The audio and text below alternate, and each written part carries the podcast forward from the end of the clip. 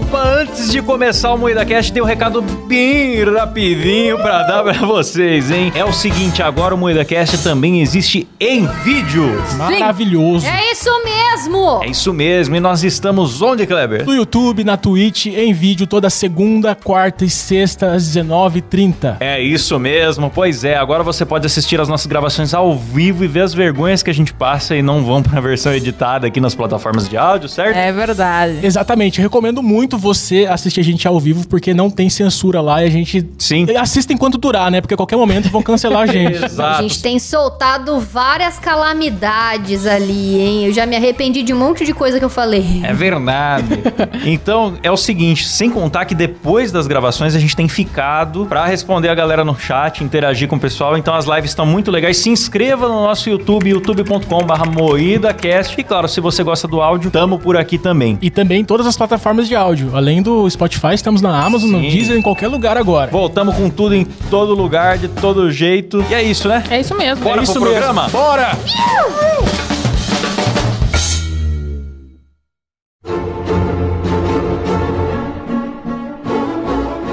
Fala, carniceiros! Começa mais um Moída Cast e hoje falaremos de contos de terror. Para isso, estou aqui com a bancada mais tenebrosa do Brasil, composta por Kleber Tanid, Boa noite. Letícia Godoy, Boa noite. Rafa Longini. Eu sou Klaus Aires e o programa é editado por Silas Ravani. Eu sabia que ele ia quebrar. Tem que É, eu ser, né? sabia, Tem ele que é- ele é- Eu até pensei em fazer a mesma coisa, eu falei, não, vou deixar o Silas brilhar. Hoje, pra quem é assinante do programa e está vendo aqui ao vivo por webcam, tá vendo que o Kleber veio de vampiro, o Silas veio de estaca.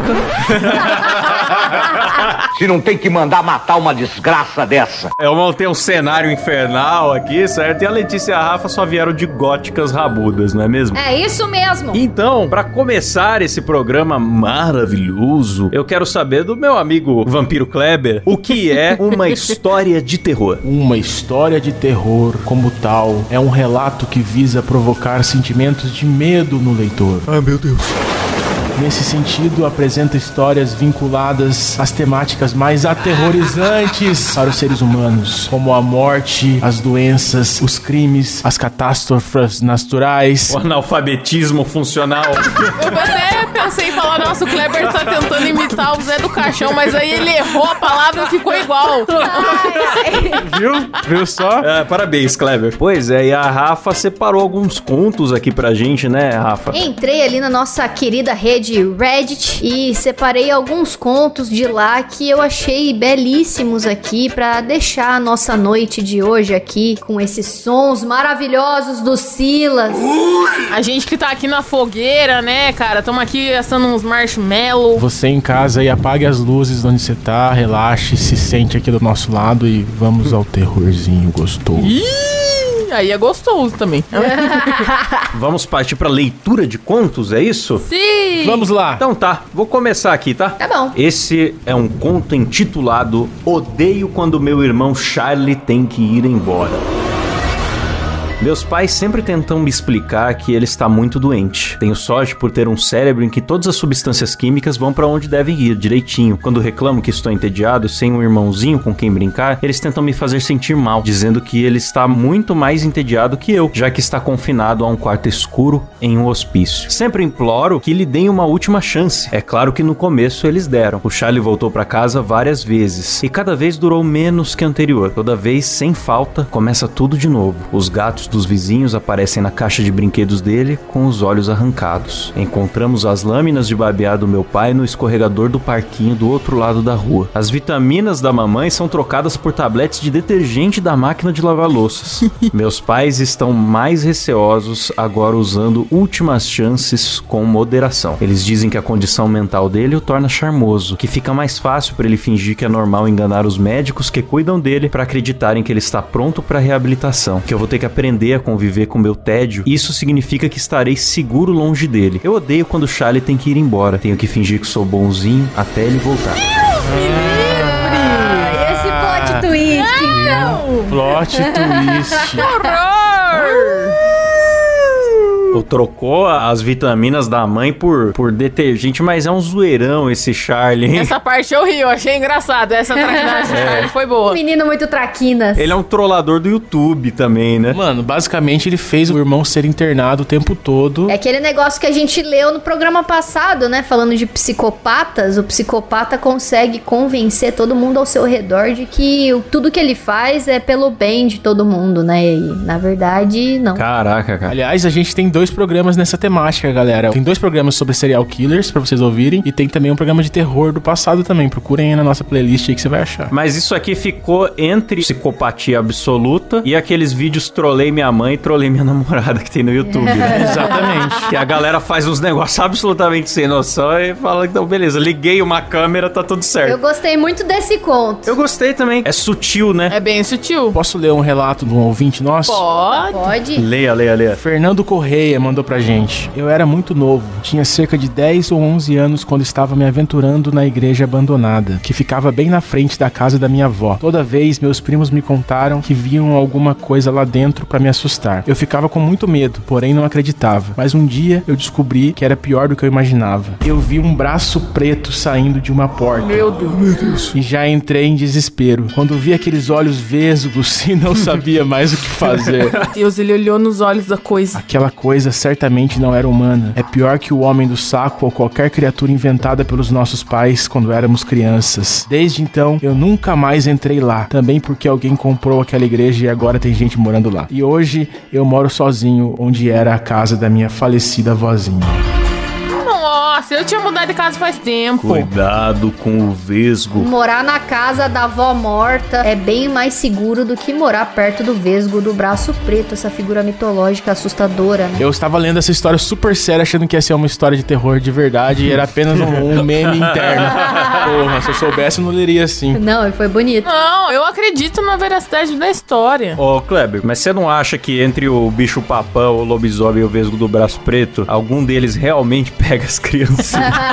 Sim, então, um deles. Não vamos acusar ninguém, mas um Algum- deles. Algum deles. A gente acaba acreditando. Eu posso ler um relato de um outro ouvinte? Por Pode. favor. Ele não contou, ele não teve mais detalhes da história, mas eu fiquei muito assustada também. É o Gabriel Lepka. Uma vez eu conheci um cara com uma cabeça enorme e um cu amargo. Ah, vai se fuder. Tomar no cu. Era pra ser um programa de humor, já. é, Um programa sério, quer dizer. Era pra ser um programa de terror. Pô, deixa eu falar um negócio sério, então, que a gente pediu, né, no Instagram as histórias de terror, e um ouvinte, em vez de contar uma história, ele falou assim: o Klaus que conhece Rio Claro deve conhecer as histórias dos túneis que passam embaixo do centro da cidade. É uma história boa. E daí eu pensei, é, já ouvi falar alguma coisa, mas nunca prestei muita atenção. Vamos ver. Aí eu tava vendo, Rio Claro, morei muitos anos lá, né? Tem, de muito antigamente, túneis que ligam alguns dos principais lugares da cidade. Lugares que aparentemente não tem nada a ver, lugares de influência, tipo residências de pessoas ricas, teatros, loja maçônica, prefeitura, igreja, a igreja matriz, né, principal da cidade, a cadeia municipal. Tinha todo um fluxo subterrâneo que acontecia entre esses lugares secretamente. Que loucura, louco. mano. É, daí tem várias teorias sobre o que, que poderia ser e não tem nada comprovado, sabe? Falam que poderia ser esconderijo de escravos, uma rede abolicionista que ajudava os escravos a fugir, ou pelo contrário, uma rede de tráfico humano, rituais satânicos. Caralho. E falam até que a cabeça de São João Batista poderia estar lá, porque tinha uma conexão entre a Igreja Central dos Padres e o convento de freiras. É, ah, tinha um hospital também, né? Então falam que era uma passagem secreta de um médico excêntrico. Mil histórias, ninguém sabe o que aconteceu. E hoje em dia, numa das praças da cidade, dá pra você ver a entrada, mas foi tudo lacrado com muitas camadas de concreto, tijolos e grade pra ninguém mais poder entrar. E tem até um altar lá dentro, galera. É um negócio Caralho, que bizarro. Que bizarro. louco, cara. Bizarro e eu não sabia que eu morei 11 anos em cima dessa bizarrice.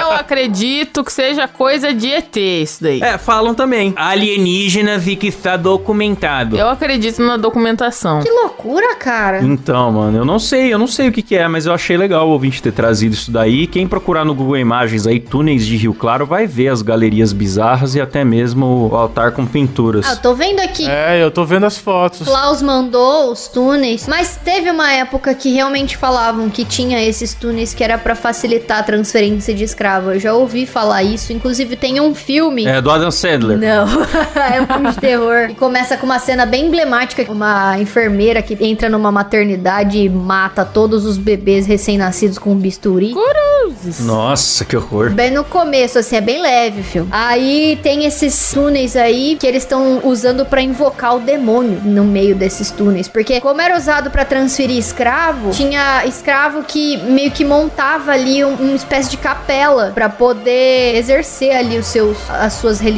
sem julgamento. Hum. Pode ser que realmente seja isso, porque eu vi nesse filme, então se tá no filme é verdade. Tá no filme, é verdade. Parte desse princípio também. Tá certo. Tem mais uma historinha aqui. Eu posso ler a historinha? Pode, Pode. ler a historinha. mais uma historinha? Essa se chama A Minha Filha. Minha filha me acordou por volta das 11h50 na noite passada. Minha esposa e eu tínhamos ido buscá-la na festinha de aniversário de Sally, uma amiga dela. A trouxemos para casa e colocamos para dormir. Minha esposa foi para o quarto ler e eu caí no sono assistindo o jogo do Braves. Papai, ela sussurrou, puxando a manga da minha camiseta. Adivinha quantos anos eu vou fazer no mês que vem? Não sei, bonequinha, respondi. Quantos? Ela sorriu e me mostrou quatro dedos. Agora são 7h30 da manhã. Minha esposa e eu estamos acordados com ela há mais de 8 horas. Ela ainda se recusa a nos contar onde ela encontrou aqueles quatro dedos. Meu Deus. Minha pescopata! Ah, meu Deus. Cara, isso me lembra o Edgar Allan Poe, né? Os livros dele tinham essas reviravoltas, assim, com umas coisas gráficas. Sim. Aquela história do, do olho de vidro, bizarrés. Os dentes da Berenice. É, tinha sempre umas coisas com parte do corpo, assim, né? É. Ah, eu tenho medo pra porra desses negócios aí. Tudo que tem criança e do, do nada um demônio ou uma situação esquisita. Guria desgraçada apareceu do lado rindo com quatro dedos na cara. Ai! Coisa horrível. Eu posso ler mais um conto ou leio mais um dos ouvintes? O que o seu coração mandar, vampirão. Meu coração manda eu comer o seu cu, Klaus. Brincadeira, vamos voltar pro clima Que aqui. deselegante. O vizinho. Eu morava em um prédio pequeno no centro da cidade. Um dos motivos por eu ter me mudado era a má vizinhança, principalmente esse cara que morava no apartamento em cima do meu. Era um sujeitinho esquisito, bem reservado, mas quase sempre, não seleciona o texto que está me atrapalhando profundamente, mas quase sempre por volta da meia-noite começava a fazer um barulho estranho que me deixava muito irritado. Pra ser justo, não era um barulho alto, mas eu tenho o sono muito leve, então era difícil conseguir dormir com aquele barulhinho de batida que não parava. Parecia que alguém estava andando de salto alto, mas com passos leves, como se a pessoa que estivesse fazendo barulho estivesse tentando ser mais silenciosa possível. Depois de alguns dias, comecei a notar que o padrão era sempre o mesmo, como uma gravação que tocava sem parar, com alguns intervalos. E isso continuou acontecendo por boa parte daquele ano, sempre na mesma sequência de batidas, gravadas lentamente na minha cabeça, às vezes por horas e horas e horas durante a noite. Vários anos depois, eu acabei me mudando e me distanciando daquele vizinho das batidas irritantes. Um dia, enquanto eu ajudava minha filha com o dever de casa sobre código Morse, com Deixa eu ler de novo. Um dia, enquanto eu ajudava minha filha com o dever de casa sobre os códigos Morse. Nossa, um dia quando eu ajudava minha morsa. Cagou com o clima. Um dia, na edição vai ficar bom. Um dia, enquanto eu ajudava minha filha com o dever de casa sobre código Morse, ela bateu com os nós dos dedos na mesa e um arrepio percorreu minha espinha quando reconheci o padrão daquelas batidas. Quando eu perguntei o que era aquilo, minha filha riu. É o mais fácil de todos, papai. Ela disse: é pra pedir socorro. Nossa, velho. Cara, se um negócio desse é verdade, o cara implode. Sim. Vai ter que fazer muita terapia. Porque tinha uma pessoa anos pedindo socorro na minha parede e eu ignorei. A pessoa vivia atormentada. Eu achava que era um vizinho com salto alto. Imagina, eu mudei de apartamento, passaram-se anos e eu descobri que tinha uma pessoa pedindo socorro. Olha que homofóbico. Achou que o vizinho usava salto alto e quis se mudar de casa. Olha só.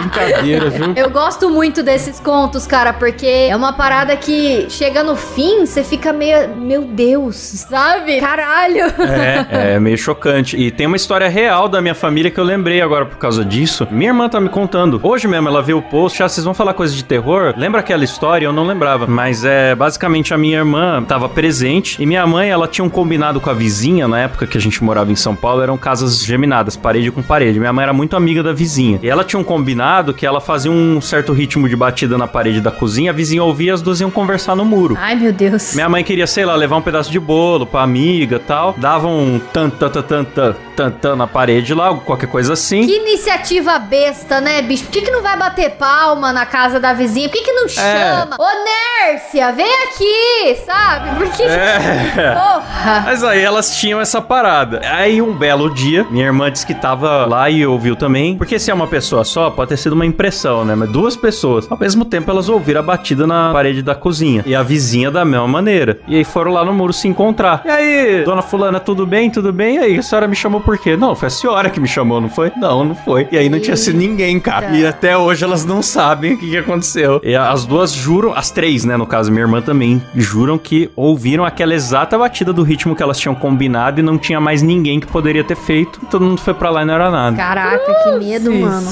Foi espírito. Bisonho, né? Vai ver, o espírito queria entregar bolo pra ela. Pode ser. Às vezes tinha um bolinho gostoso. Queria conversar, É. fazer uma fofoquinha de vizinhança, que é boa, todo mundo gosta. Pratinho de macarrão ali óleo. Mas eu tenho uma história cabulosa que aconteceu esse final de semana também. Não vou dizer que foi em Taubaté. Mas um amigo nosso, que eu também não vou dizer o nome, tava eh, aí, né, em, É. um certo estúdio, né, de um certo podcast e tal, um Muida Cash. Acabou conhecendo a prima de um amigo nosso. Ah, Eles estavam se pegando ali, porque todo mundo foi dormir, né? Olha que coisa horrorosa, né? De noite, todo mundo vai dormir. Só que, porém, entretanto, tinha um amigo nosso, editor, que eu não vou dizer o nome, Ah. ele tava na mesinha dele trabalhando. Aí, do nada, ele apareceu enquanto os dois estavam se pegando. ah, Deus! Ah, meu Deus! História de terror. O Silas é o voyeur do rolê, cara. Temos um Ele tava voyeur entre quietinho. nós. Caralho, eu não posso mais ficar aqui que dois sujeitos começam a se pegar ali. Eu não, porra.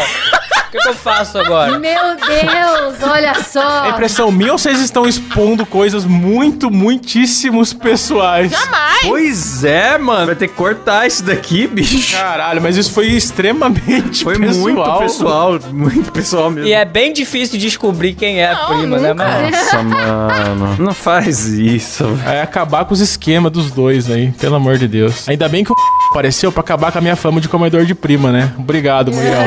Agora trocou o nome, agora é o comedor de primas do Kleber.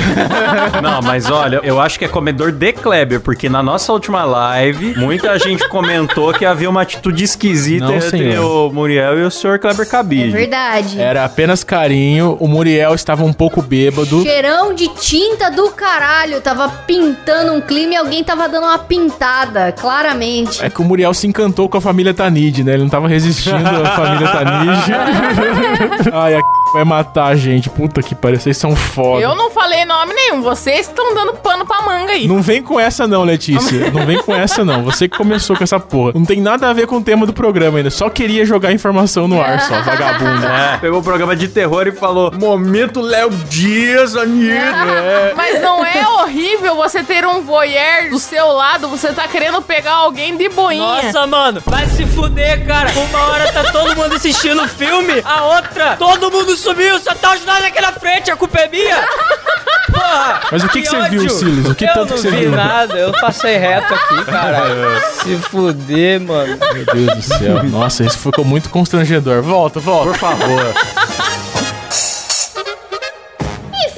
Voltar aqui pro programa. Deixa eu ler um conto. Esse conto se chama Apatia. Ultimamente, nada mais me interessa. Minha vida, que antes era cheia de hobbies, tornou-se monótono. Eu preciso me impulsionar de alguma forma. Tipo quando você reinicia um computador. Nossa, é cada frasezinha de efeito quando você precisa reiniciar um computador. Eu lembrei que o Klaus não reinicia o computador, ele desliga da tomada direto. Desculpa, Rafa, volta aí. Ler histórias de terror foi útil no início, porque eu estava com medo na época. Mas hoje eu as acho chatas porque não há nada que eu não tenha visto antes. Há rumores de que existe um prédio perto de onde eu moro que ninguém entra porque dizem que é mal assombrado. A chance está esperando por mim. Eu vou lá hoje à noite e espero que isso me dê pelo menos um pequeno impulso. Eu não me importo com qual emoção eu vou sentir, desde que não seja chato. Ao chegar lá dentro, se parece como qualquer outro prédio abandonado com janelas quebradas, fachada em ruínas e lixo por toda parte. Não sinto nenhuma emoção e e isso é assustadoramente chato. Eu acendo a entrada do prédio com uma lanterna. Pássaros assustados voam para fora do prédio e acho que eles têm medo de mim e me consideram uma ameaça, mas não me assustou em nada. Eu entro. Tropeço em uma seringa que um viciado havia deixado para trás. Ai, que nojo! Eu odiaria ser infectado com alguma coisa. Essas pessoas são cheias de doença. No lado esquerdo do corredor há um carrinho de bebê abandonado e empoeirado do qual aranhas fizeram sua morada. Do lado direito, uma seta aponta para frente com a palavra morte, na cor vermelha desbotada. Meu interior ainda está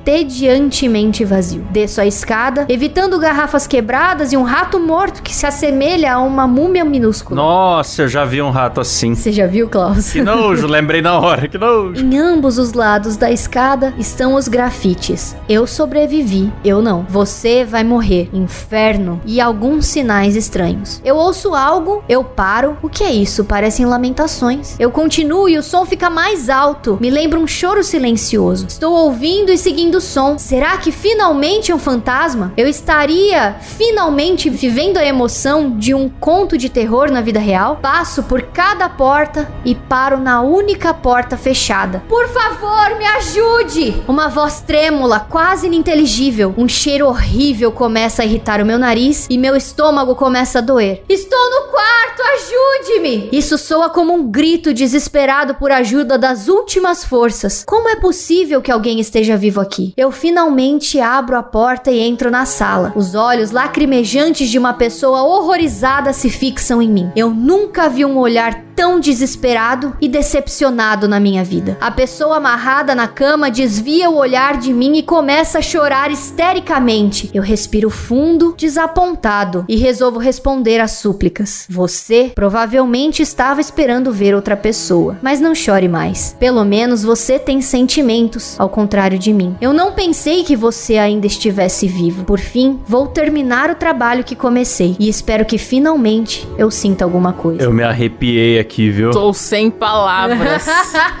Ó, vou falar uma coisa pra você. Eu não ia achar nada demais essa história se a gente não tivesse feito do jeito que a gente fez, que gravou o episódio de psicopata semana passada.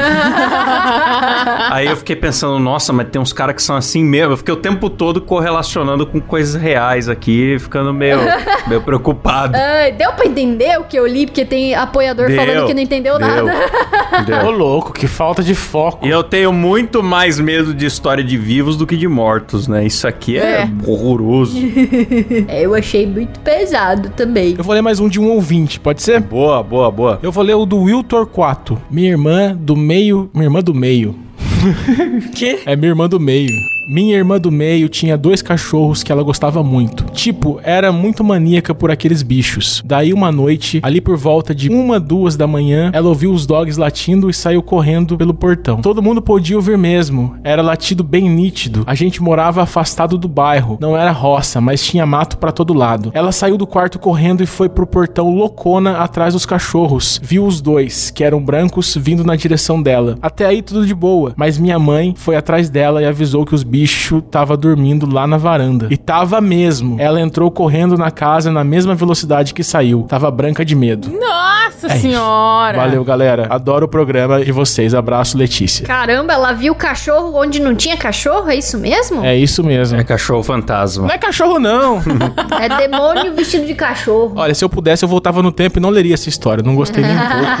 Achei horrorosa. Eu tenho um aqui, um ouvinte aqui, o Bruno Canitz. Ele falou que uma vez ele tava trabalhando de vigia. Eu vou resumir a história porque é muito longa. Ele tava trabalhando de vigia numa pousada. Lá por volta de uma da manhã, ele começou a ouvir uns sons de, que pareciam corrente arrastando. Aí, beleza, né? Era uma época de baixa temporada, então a pousada tava meio vazia. Ele olhando as câmeras e as câmeras elas têm sensor de movimento, né? Não tinha nada na câmera, não tinha nada de normal, mas o barulho era muito alto, era muito forte e durava tipo uns 15 minutos esses barulhos assim. Aí no dia seguinte ele falou pro um colega dele, aí esse colega dele se ofereceu pra ir lá investigar com ele os barulhos das correntes. Beleza. E a pousada era nova e era um predinho de quatro andares. O último era o terraço, que tinha uma área de churrasco com piscina. E daí, nesse barulho acontecia mais no terceiro andar. Na noite seguinte, eles foram lá com um amigo e eles estavam lá na recepção assistindo, assim, alguma coisa. Aí, por volta da meia-noite, começou o barulho de novo e eles foram lá ver. Ele conta aqui, ó. Subimos ao terceiro andar, havia um corredor em V e meu amigo falando: vai lá, cara, olha o que, que tem no final do corredor. Ele estava nos últimos degraus, assim, para chegar no terraço. Aí ele criou muita coragem para ir. O caldo de merda já estava escorrendo pernas abaixo. Quando cheguei na esquina do corredor e joguei a luz para ver o final do corredor, que era onde a dona da pousada tinha um ateliê, a porta estava entreaberta. Algo passou por trás da porta e abateu rapidamente com força. Ai, minha nossa. Bem, eu e meu amigo olhamos um pra cara do outro e descemos as escadas o mais rápido que o som. Nunca descobriu que podia ser o barulho decorrente do inferno. O vigia que trabalhou lá por 10 anos me contou que também escutava esses barulhos vindo do terceiro andar, sempre por volta da meia-noite e uma da manhã. Ele nunca descobriu o que podia ser. Um ano depois, ele enlouqueceu e teve que ser afastado do trabalho.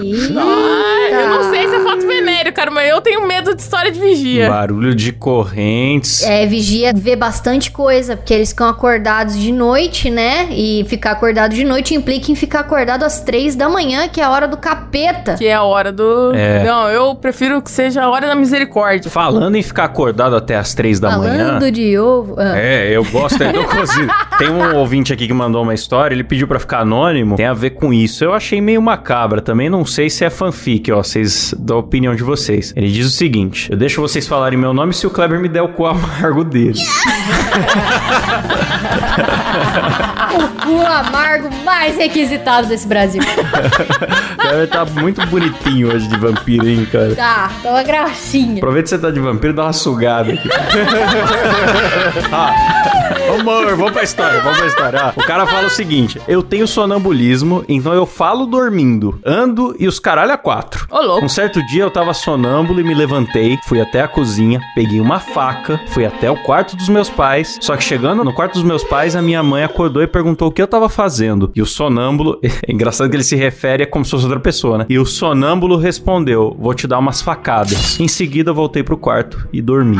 Eu não durmo mais. Bem bizarro, né, cara? Eu trancava esse piá no quarto. Eu também. ia dormir só amarrado. Lembrando que o Klaus é sonâmbulo, ronca. Claugeme. Talvez o Klaus seja pior do que esse cara. É, Eu não levanto da cama e pratico nenhuma atividade, eu só falo umas palavrinhas. Posso contar uma história aterrorizante? Pode. Eu tenho um amigo chamado Peixe Aquático. Uma vez ele veio dormir aqui em casa e ele é sonâmbulo. Ele levantou durante a noite, tirou o pênis para fora. E botou na tua boca! Eita, que safado! Porra, tava bonita a história. Deixa eu terminar de contar, mano. E mijou por toda a casa. Saiu andando e mijando na minha casa. Beijo, Peixe Aquático. Parabéns, peixe. Parabéns, Peixe, por esse feito lindo. Deixa eu contar um negócio que aconteceu esses dias com a minha irmã, já que a gente tá falando de relatos aí pessoais. Minha irmã, até um tempo atrás, assim, muitas vezes as coisas dela sumiam. Então ela acordava procurando uma blusa e ela ia procurar a blusa, não encontrava. Passava umas duas semanas, ela encontrava a blusa em cima do armário. Isso começou a se repetir, virou um padrão, assim. As coisas dela sumiam e quando a minha mãe ia organizar o quarto dela, ou de repente quando ela ia procurar, ela encontrava em cima do armário. Ela tem um ursinho de pelúcia, que é um sapo, que ela tem desde a infância. E um dia ela foi dormir fora, na casa de uma tia minha, e esse ursinho tinha ficado em cima da cama. E aí ela foi dormir na casa da minha tia tal. Depois de uns dois dias ela voltou. E aí ela procurou por tudo, procurou por vários lugares, não achava, foi achar em cima do guarda-roupa. E aí ela falou com a minha mãe, minha mãe não tinha posto lá. Falou com meu padrasto, meu padrasto nem entra no quarto da minha irmã. E enfim, ficou essa discussão, porque minha irmã não tinha posto lá. E as coisas estavam aparecendo lá direto. Não era só esse urso, não foi um caso isolado. Até que uns dias atrás aí, ela tava dormindo e ela sonhou com um cara entrando na casa dela. E esse cara era um senhor de idade já, e ele começou a chamar pelo corredor da casa: Mariana, Mariana, Mariana, tá na hora da gente ir embora. E aí ele parou na porta do quarto dela, estendeu a mão e uma menininha saiu do quarto dela, deu a mão para esse cara e eles saíram. Desde esse dia nunca mais apareceu nada em cima do guarda-roupa da minha irmã. Sangue de Jesus tem poder. Você tá de sacanagem comigo. É sério. Não. Nossa, Rafa, eu tô meio cagada inteira, mano. Não dá. Eu juro pra vocês, minha irmã sonhou. Mas quem que é, bicho? Era a Mariana que tava jogando os bagulho em cima do guarda-roupa. E assim, no espiritismo, acho que na Umbanda, na Umbanda, uma amiga dela contou pra ela depois, né? Na real não é uma amiga, minha irmã trabalhava num bar de garçonete e a dona desse bar era um bandista e contou pra minha irmã que no Umbanda eles têm almas desencarnadas de criança que eles chamam de erê. E às vezes uma criança desencarna e ela não sabe que ela desencarnou ainda. E aí ela fica pregando peças nas pessoas, então as coisas somem, aparecem em outros lugares, acontece isso. E aí normalmente pra um erê ir embora você tem que fazer uma oferenda, um doce, uma comida, alguma coisa você põe na janela e pede pra ele te deixar em paz. Minha irmã não sabia de nada disso, mas a moça disse que provavelmente era um erê que tava lá na casa da minha irmã colocando as coisas em cima do guarda-roupa pra pregar peça. Tenso, hein? Que bom que Medo. daí não precisou Apenas de nada medo. que eu vieram buscar, né? Muito louco, cara. É muito louco essa história. Eu fiquei com medo. Aconteceu faz pouco tempo. Nossa, que horror. Caraca, era um programa de humor, Rafa.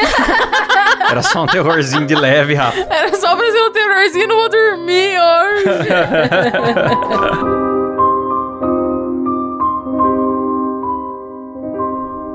O próximo conto aqui é o Andar 45. Dizem que a definição de insanidade é fazer sempre a mesma coisa e esperar por resultados diferentes. Eu entendo o que isso quer dizer, mas está errado. Eu entrei naquele prédio por causa de uma aposta. Eu precisava muito da grana e não acreditava nos boatos sobre o hotel. Então 50 dólares foram mais do que o suficiente para me fazer concordar com aquilo. Era simples. Era só chegar no último andar, o 45 e ligar a minha lanterna na frente de uma janela. O hotel era velho e caindo aos pedaços. Os elevadores já eram, então eu tive que fazer a subida pelas escadas. Sacanagem. Nossa, é muito andar, né? Muito andar. É. Conforme eu subia, notei as antigas placas de metal que mostravam o número do andar: 15, 16, 17, 18. Eu comecei a me sentir um pouco cansado e conforme eu me arrastava sacada acima, mas até então não tinha visto nenhum fantasma, nenhum canibal, nenhum demônio. Eu não sei explicar como fiquei feliz ao perceber que eu estava chegando no último lance de escada. Contei os últimos andares, feliz, e conforme passava por eles, 40, 41, 42, 43, 44, 44, parei e olhei escada abaixo. Eu devia ter me confundido e contado errado. Então eu continuei subindo. 44, mais um lance de escada, 44. Então eu desci 10 andares, 44. Subi 15 andares, 44. E tem sido assim desde que me lembro. Então, na verdade, insanidade não é fazer sempre a mesma coisa e esperar por resultados diferentes. É saber que os resultados nunca vão mudar e cada porta te levará pro mesmo lance de escada, pro mesmo número. É perceber que você não sente mais sono e não saber se você tem corrido por anos, semanas ou anos. É quando o choro lentamente se transforma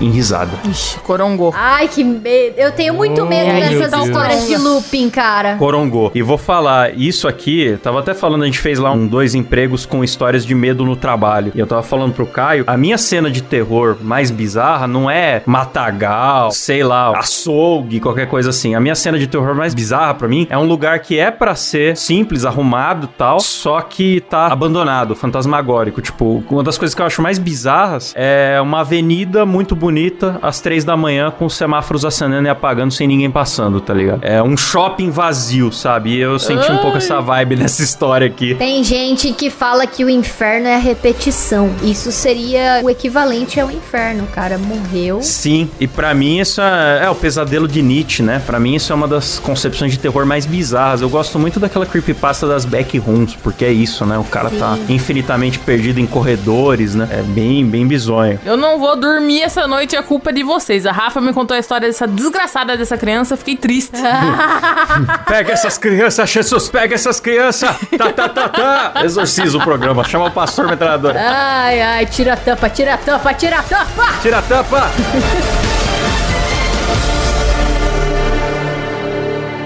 está na hora de encerrar este programa de terror.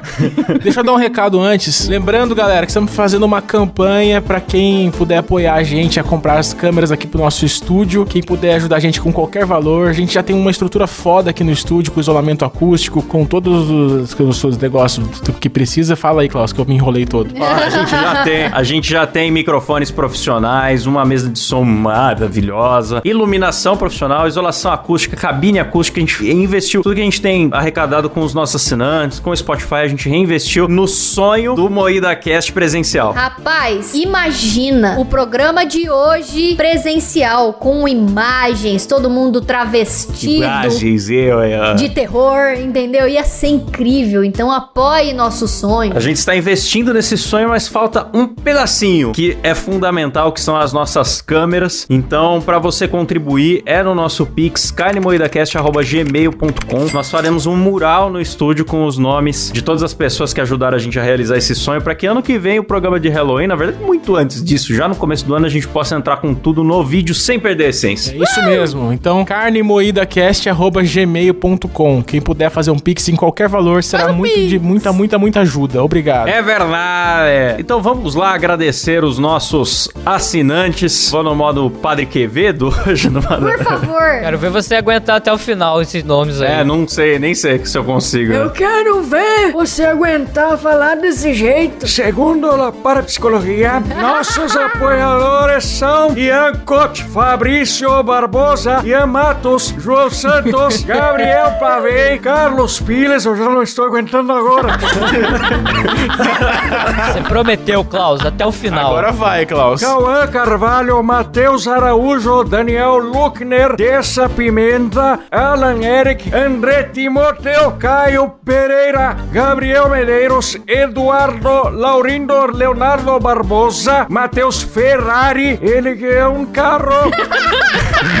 Reynolds Alves, Pedro Ramos, Rafael Marconi, Thiago Charles, Frederico Bull, Gabriel Santos, Matheus Saturno, que segundo a astrologia é um planeta, Maxwell Poncio, Caio Silva, Paulo Ribeiro, Lindenberg Almeida, Mariana Loca, Cauã Silva, Bernardo Nascimento, Alexandre Honorato, Vinícius Samuel, estou falecendo. Parece que você falou Mariana louca. Mariana Doca, Elício Neto, Eduardo Ferrari, tem outro carro aqui.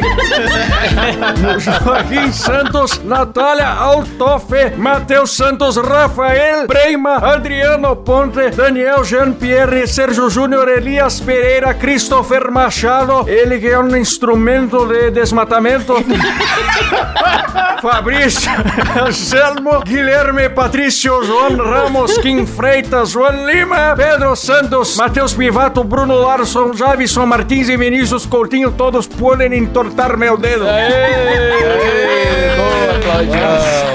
Boa. Maravilhoso. Ah, ele que é o instrumento. Desmatamento.